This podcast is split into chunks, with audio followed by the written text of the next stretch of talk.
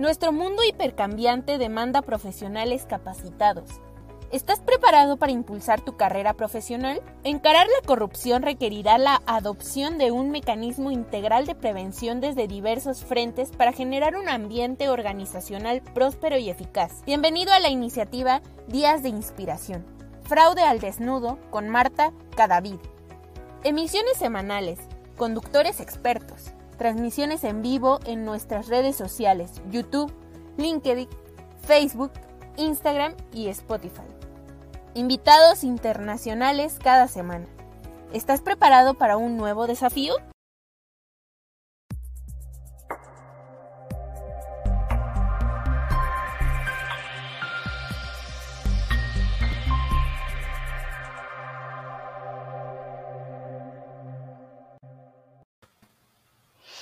Hola, muy buenas tardes a todos. Les habla Marta Cadavid desde la bella ciudad de Orotina en Costa Rica y como siempre aquí con ustedes en nuestras cápsulas de fraude al desnudo, hablando de comportamientos deshonestos. Hoy vamos a hacer nuestra última entrega, vamos a hablar hoy de trading y está con nosotros eh, Judith Manríquez, una experta en el tema, quien trabajó por muchos años en el tema de cumplimiento y pues eh, hoy Judith nos va a entregar un caso, nos va a mostrar las banderas rojas y muchos detalles, así que pongan muchísima atención. Como lo hemos dicho en las otras cinco entregas, esto es un tema que es de mucha complejidad, es un tema supremamente importante. Y obviamente eh, con seis cápsulas o cinco cápsulas de fraude al desnudo no nos vamos a volver expertos, pero el objetivo con estas cápsulas y con todas las intervenciones y, el conocimiento que nos compartió Judith, es al menos para entender qué tan dificultoso es este tema del trading y sobre todo tan delicado. Así que, Judith, bienvenida como siempre a Fraude al Desnudo, es un placer tenerte y bueno, el micrófono es todo tuyo. Gracias, Marta. Hola, buenas tardes a todos. Bueno, entonces, como habíamos hablado y, habíamos hablado la, la semana antepasada, este, hoy vamos a presentar un caso. Este caso en, sí se puede decir que es un caso sencillo, más sin embargo, este, vamos a hablar, como ha dicho Marta, de esas banderas rojas y este, esperemos que ahí es donde si alguno de ustedes trabaja en lo que es trading o tiene un poquito, quiere conocer aquí lo que, lo que en realidad es, vamos a hablar de esas cosas y y esperemos que, bueno, que haga suficiente tiempo para esto. Entonces voy a compartir mi pantalla. Ah, vamos a ver.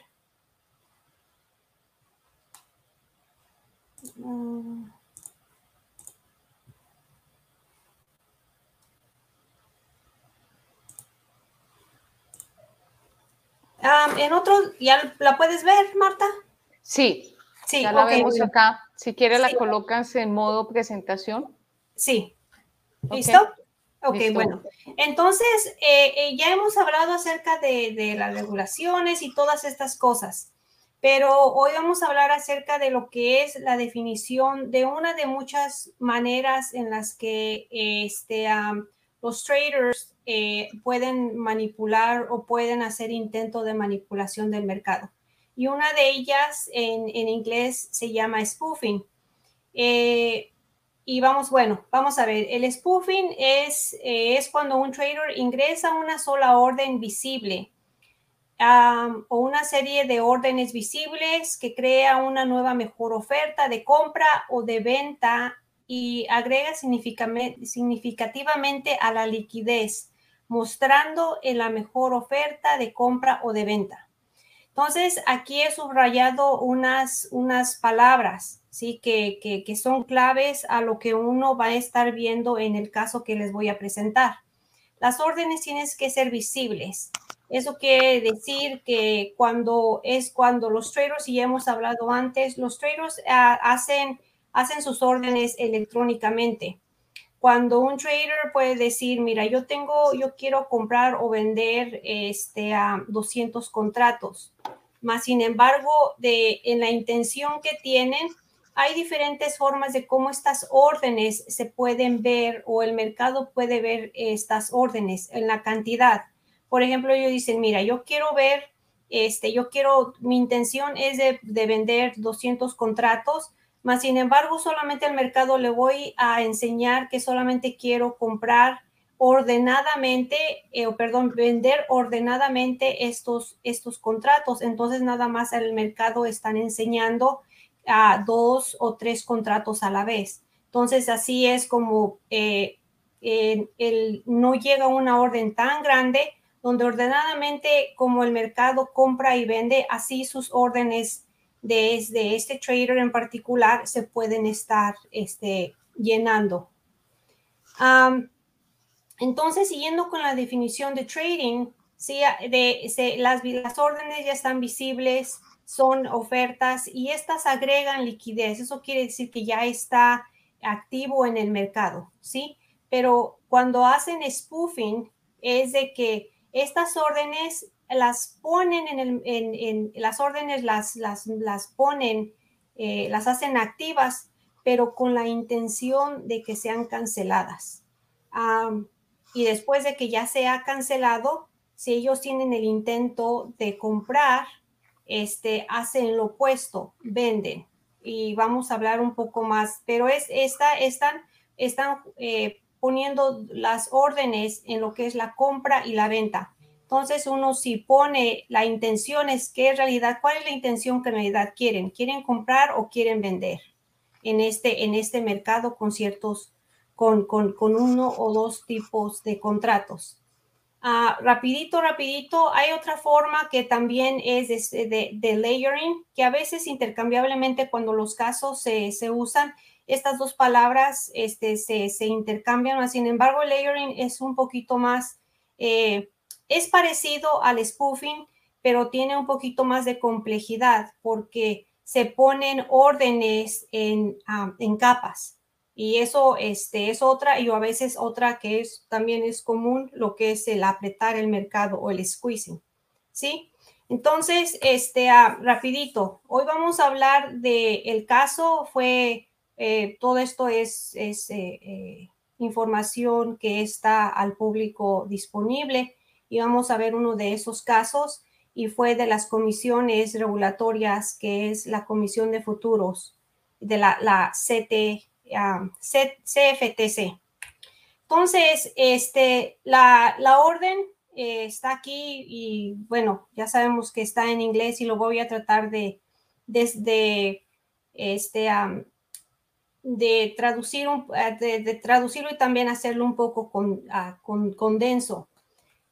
Esta orden y este caso fue, este, fue, fue ejecutada por la Comisión de Comercio de Futuros de Productos Básicos, que es la CTF, CFTC, en los tribunales de distrito de los Estados Unidos para el Distrito Norte de, de Illinois. Fue ejecutada el 4 de julio de este año y fue en contra del señor que se llama, en este caso se llama Sao. Y este era un trader, un, eh, un trader que está basado en Australia interesante y como hemos hablado este caso, ¿por qué lo, lo, lo, traje a, a, a, presentarlo hoy? Es porque es, habla de futuros.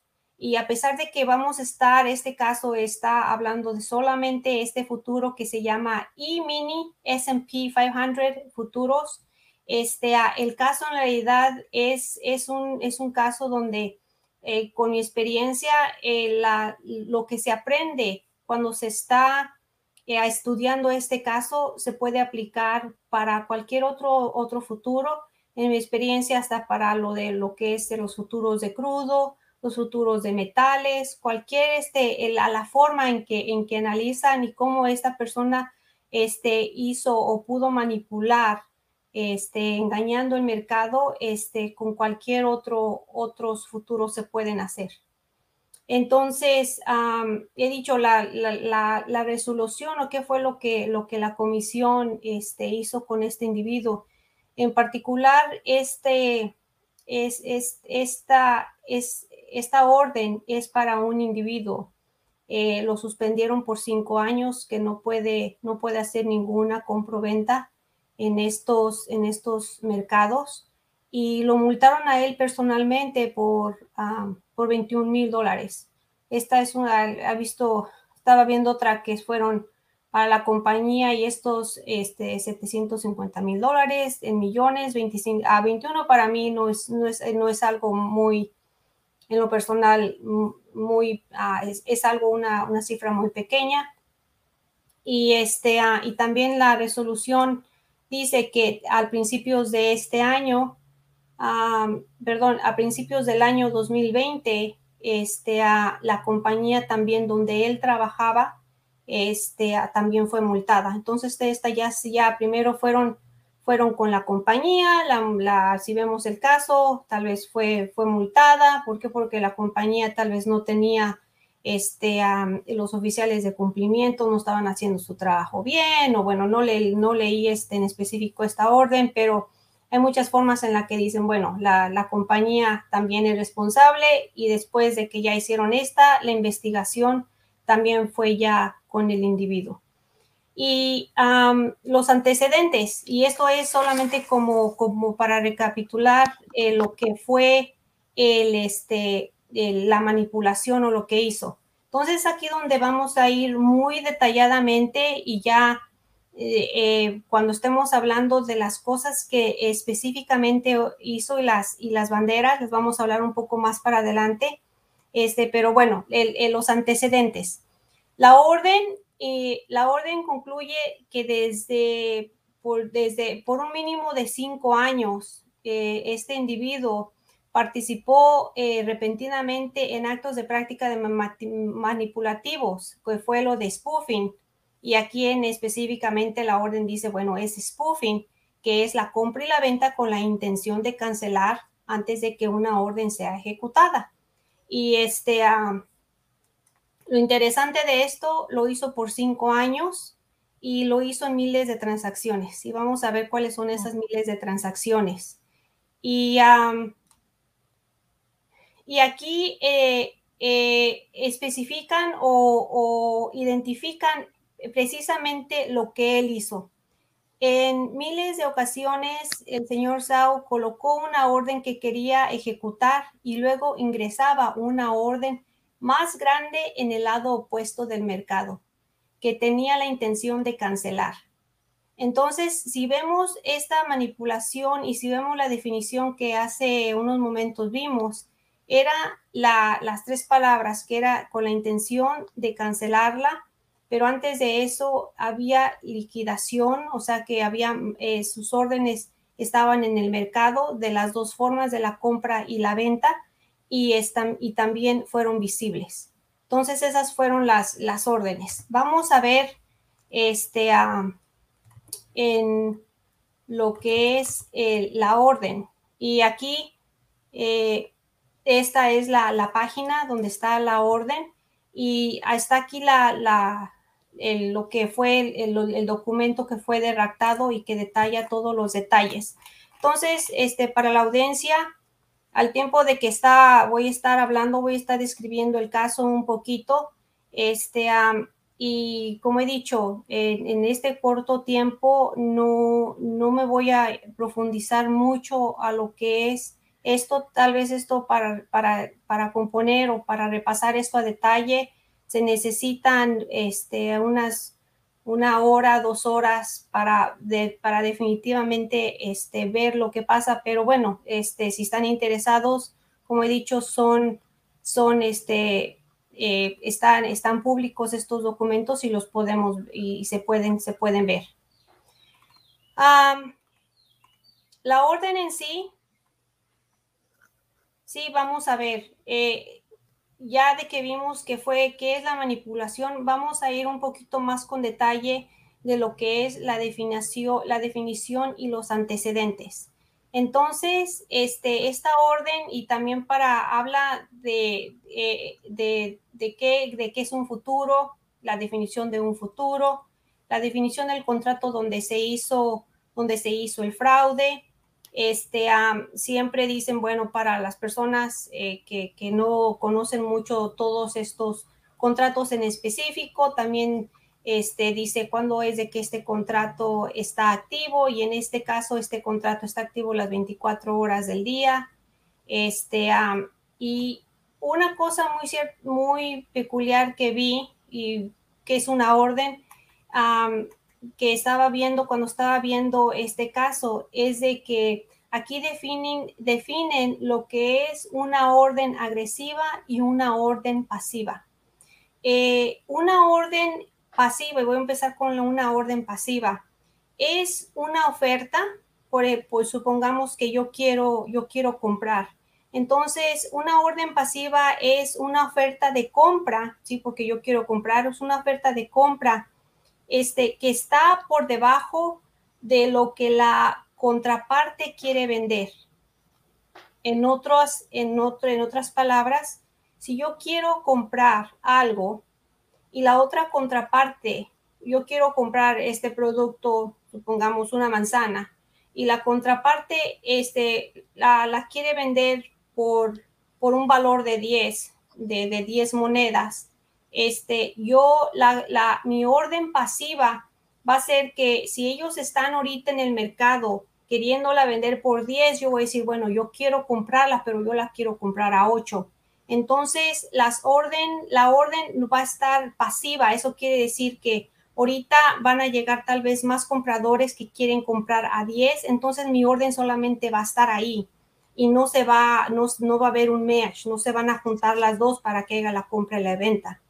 En el contrario, una orden agresiva es si alguien quiere vender a 10 y yo llego y yo digo, bueno, yo quiero comprar y yo quiero comprar y estoy yo comprando, puedo yo comprar y como me urge comprar, la voy a comprar a 11, obvio que esa orden se va a ejecutar y la, la, orden se va a llenar contra la, la, contra la compra y la venta y esa orden sí se va a llenar.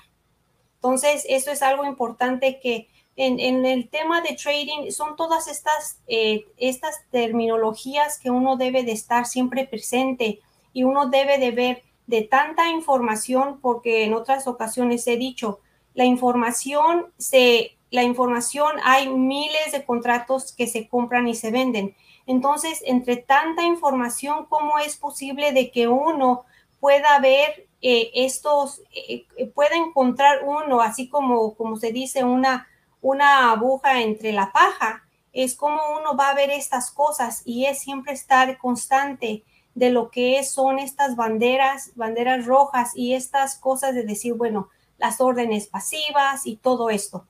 Pero a detalle, si seguimos viendo el caso y las definiciones, vamos a ver lo que en realidad él hizo y donde las, las banderas rojas ahí estuvieron, más sin embargo, por cinco años, este, o la compañía no las, no las, eh, no las vio, no las analizó simplemente porque dijeron, bueno, se hizo la primera vez y no pasó nada, este, eh, se siguieron haciendo y se hicieron estas cosas por cinco años. Entonces, en el primer punto es, ya hemos dicho, se hizo por cinco años. Y este, este trader lo que hacía es de que él usaba órdenes pasivas con volúmenes pequeños para hacer, para hacer esta, eh, esta, esta, manipulación.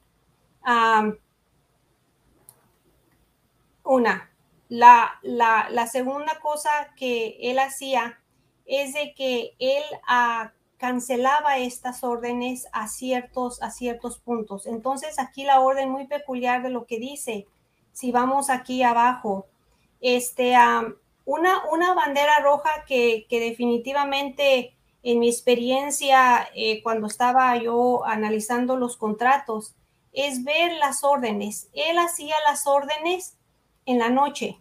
Y aquí es, es e, eso, eso es una, eso es, eso es una, hablando de una bandera roja. Las hacía en, en, en, la noche cuando el contrato no era tan líquido. Y hablando de la manipulación y la, la liquidez.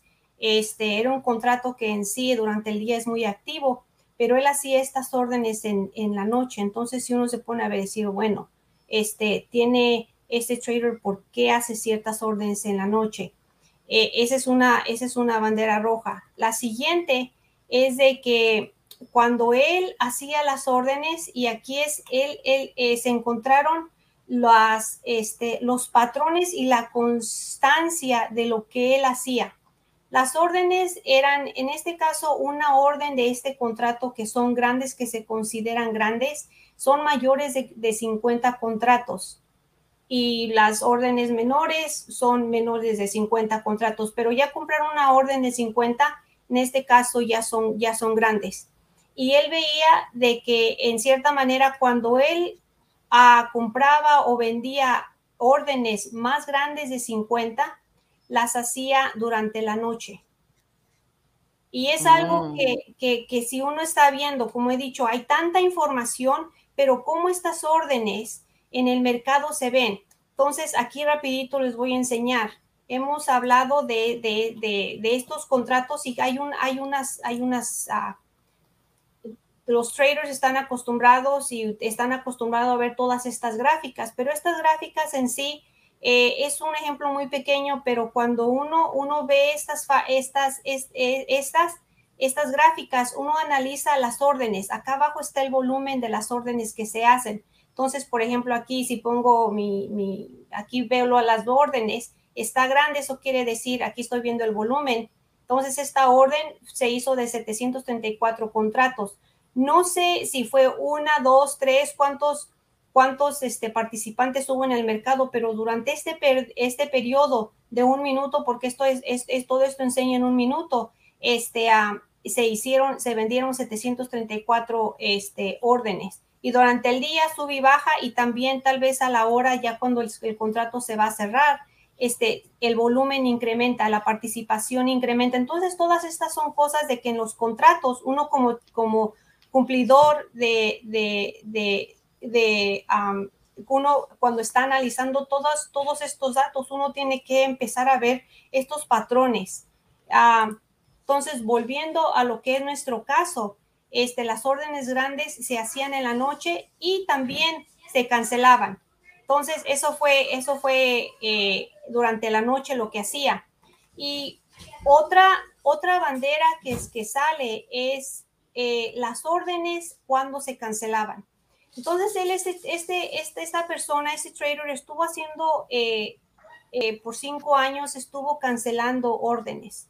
Y en los en los con, en, en, los en las casas de, de, de, trader y en particular este en, en, mi experiencia este cuando uno está analizando y aquí les les acabo de enseñar una gráfica de un minuto más sin embargo hay sistemas y estos mercados uh, tienen la capacidad de ver eh, de vernos no, no, no por minutos sino por uh, dilésimas de segundos cuánto dura un trader en poner una orden y lo que la cancelan. Y estos aquí estamos hablando de segundos. Entonces, en un segundo puede, su, pueden, la, la, forma en que llegan las órdenes, como es de que todas, todo este volumen de, de información, hay, hay capacidad y, y, obvio los, los, las, las, uh, eh, los exchange o las, eh, todas estas, estas empresas donde se compra y venden, tienen la capacidad de ver cuánto es de que una orden dura en ponerse y cuánto fue que duró activa en el mercado y en cuánto se canceló. Entonces, esta es otra bandera roja donde las, las se hacían en la noche, las órdenes se cancelaban y los analistas, para un analista, verla con la, los patrones de cancelación, o sea que eh, eh, con el tiempo es de que digo, bueno, es, bueno o, por qué las, las está cancelando, cuál es la intención. Eh, y es cuando a uno, a los traders se les, les pregunta, bueno, ¿por, ¿por qué los cancelates? Y, y, hay traders que son proactivos que dicen, es que me equivoqué. Bueno, se equivoca y se documenta, pero por cinco años ese trader estaba, estaba cancelando sus órdenes y las hacía en la noche y es, algo que, hubiera agarrado una, una bandera una bandera, este, hubiera sido una bandera roja. Y la otra, la otra cosa es de que también aquí estamos viendo las órdenes que, él, que eran genuinas y las órdenes que no eran genuinas. Entonces, en sí, las órdenes que él ponía en el mercado eran mayores a las órdenes que en cierta manera sí eran ejecutadas. Y también viendo en, en, en, la, en lo que es eh, en la compañía solamente cuando se compra y se vende y en los volúmenes, no, no solamente del mercado, sino en la participación de los contratos que uno, uno puede, puede ver por porcentajes, cuánto fue que es que la compañía en sí participó en lo que es todo el esquema de un día de, trading para un contrato. Este, ah, también eso se tiene que analizar y esas hacen cosas que sean banderas rojas. Cuando hay órdenes, órdenes grandes, también tiene uno que ver, esa es otra bandera, o preguntarse qué tanto esta orden eh, influenció a la liquidez o al precio que haya subido o que haya bajado de un contrato en este, en, este periodo de, de, segundos o de, o de minutos o de milésimas de segundo que, que se vendió, se compró y, y, saber definitivamente la estrategia de lo que, de lo que el, el trader quería hacer. Entonces, hay, hay, hay varias cosas que, que, este, que estas banderas rojas nos están dando, pero en sí eh, son el tiempo, las órdenes.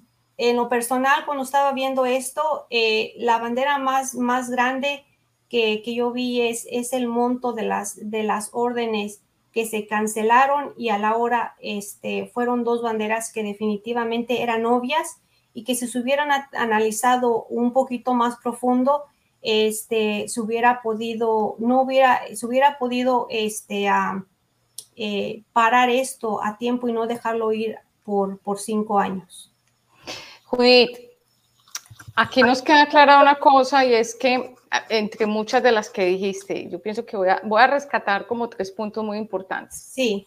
Primero que cuando un trader comete fraude, él es responsable y es responsable la compañía. O sea, a los dos los sanciona. Los dos, sí. eso hay que ser muy claros porque supongamos una persona que no es un trader. Vamos a hablar, por ejemplo, de un tesorero, sobre todo en Latinoamérica, que si no trabajan, si trabajan en el sector eh, eh, corporativo, nada que ver con el gobierno. Ah, esas, si alguien se comete fraude, no existe una sanción disciplinaria. Por ejemplo, si es un contador, sí, porque hay un colegio de contadores.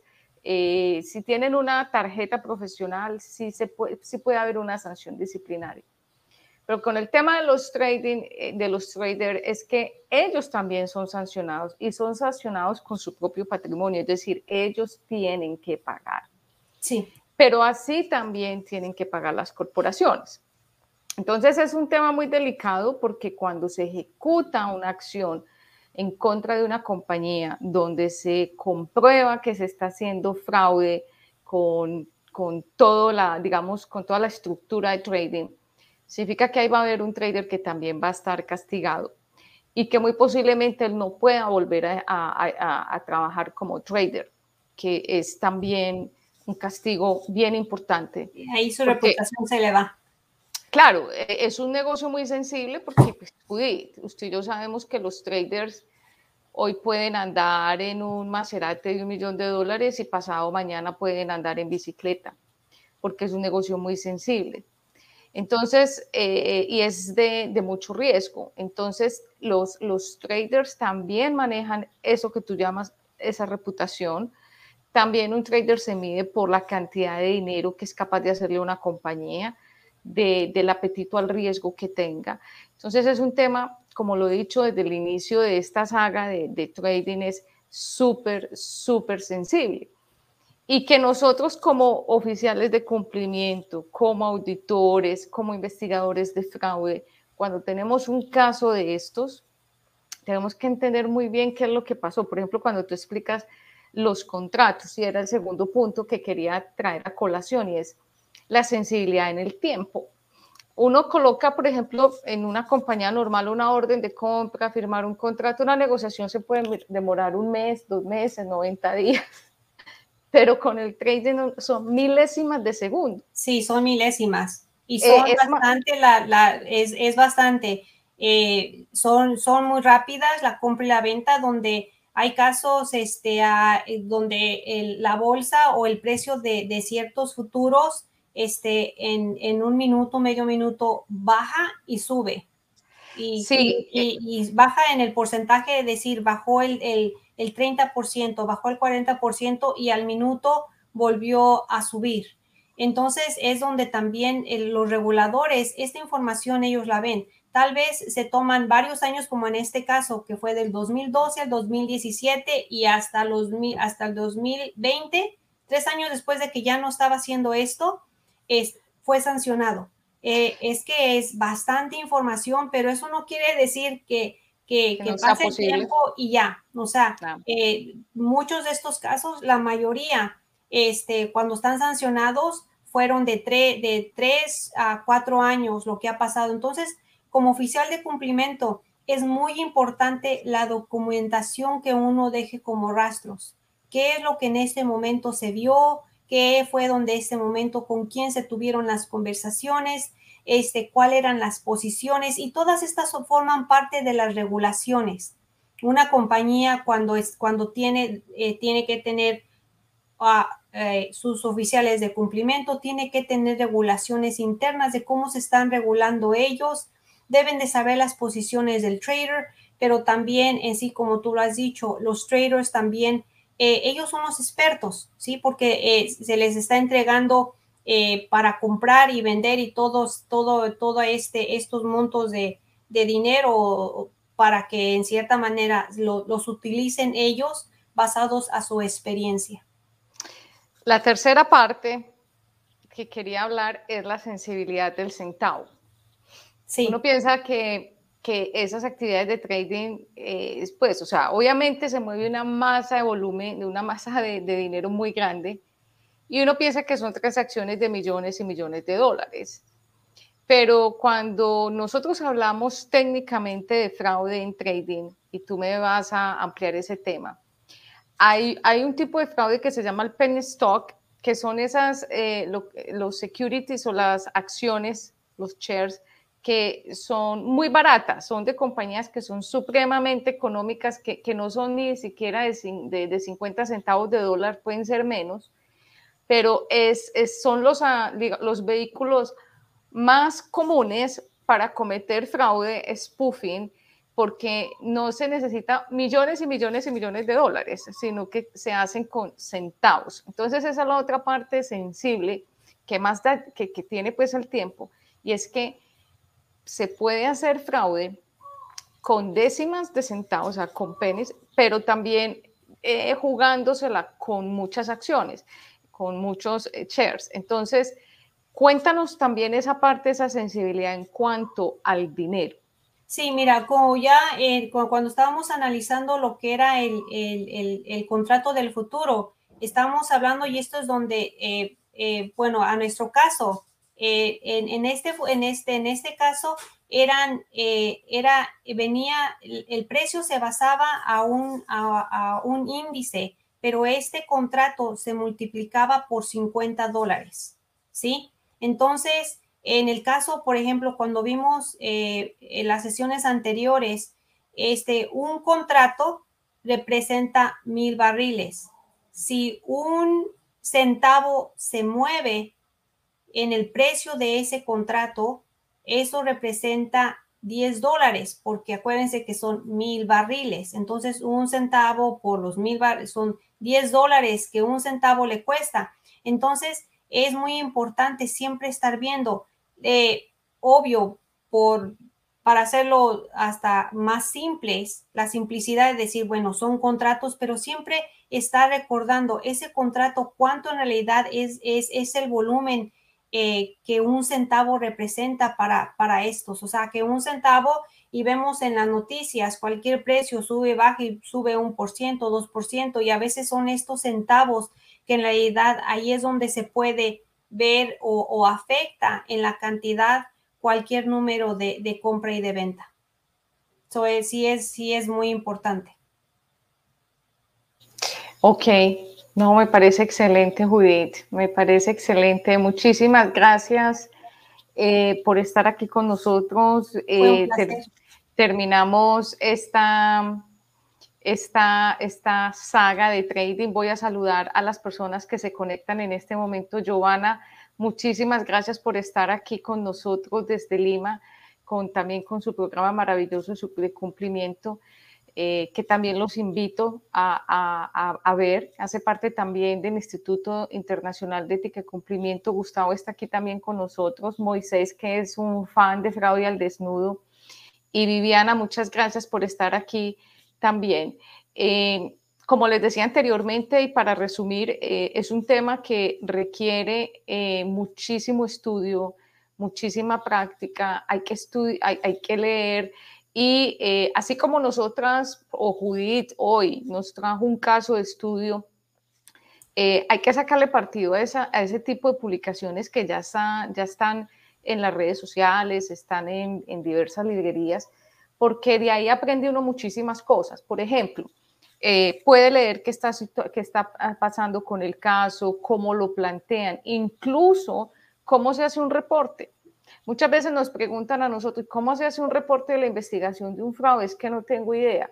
Pues es muy simple, pues existe, digamos, un esqueleto donde se deben colocar más o menos entre 10, 12 partes del reporte, pero ver uno en vivo, especialmente, por ejemplo, uno como eh, de una autoridad, y en este caso de una autoridad en Estados Unidos, también le abre a uno como los ojos a, a otra a otra forma de hacer las cosas. Gracias, Fabián, que nos saluda desde México, desde Guadalajara. Así que eh, muchísimas gracias, eh, Judith. Esperamos verte el año entrante en un webinar, que estés con nosotros. Eh, las personas que deseen contactar a Judith para tener conversaciones de este tema, Judith, aquí me estoy adelantando. Pueden hacerlo eh, eh, a través de sus redes sociales o a través eh, de mí también lo pueden hacer, yo los pongo en contacto. Judith hace también parte del equipo de No Fraud y también Judith hizo algo muy interesante para Fraud Explorer. Ella creó toda la librería de expresiones relacionadas con trading y fraude y comportamientos deshonestos para Fraud Explorer lo cual es un logro maravilloso para nosotros y es un placer y un lujo tenerla en nuestro equipo. A todas muchas, a todos muchas gracias. Mm, eh, felices fiestas, feliz Navidad. Eh, bien, todavía estamos en, en pandemia, seamos responsables y sobre todo no bajemos la guardia. Eh, los comportamientos deshonestos, entre ellos el fraude, la corrupción, y todo lo que conlleva el lavado de dinero siempre están ahí respirándonos en el cuello. Eh, los perpetradores trabajan en esta época lo que ustedes no se imaginan y nosotros debemos cuidarnos, no nunca bajar la guardia. A todos muchas gracias por seguirnos en las redes sociales, por creer en esta iniciativa de fraude al desnudo, de hablar de comportamientos deshonestos sin miedo, sin tapujos, ser totalmente transparentes con la información que le llega a una corporación, que las personas del, del civil, las personas común y corriente puedan acceder a esta información también. Entre más prácticas de prevención tengamos, menos estaremos expuestos a ser una víctima de los perpetradores. A todos muchas gracias, Judith. Eh, nos vemos pronto y eh, felices fiestas, feliz Navidad para todos. Hasta luego.